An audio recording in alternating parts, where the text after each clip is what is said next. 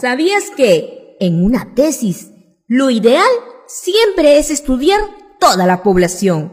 Pero cuando no se puede, entonces vas a emplear como estrategia la muestra. Y la muestra es una técnica que te sirve para seleccionar una parte de tu población de estudio. Y mientras más grande sea tu muestra, entonces mayor va a ser el nivel de confianza de los resultados, conclusiones y recomendaciones que tú vas a obtener y presentar de quién? De tu tesis. Ah, pero eso no es todo.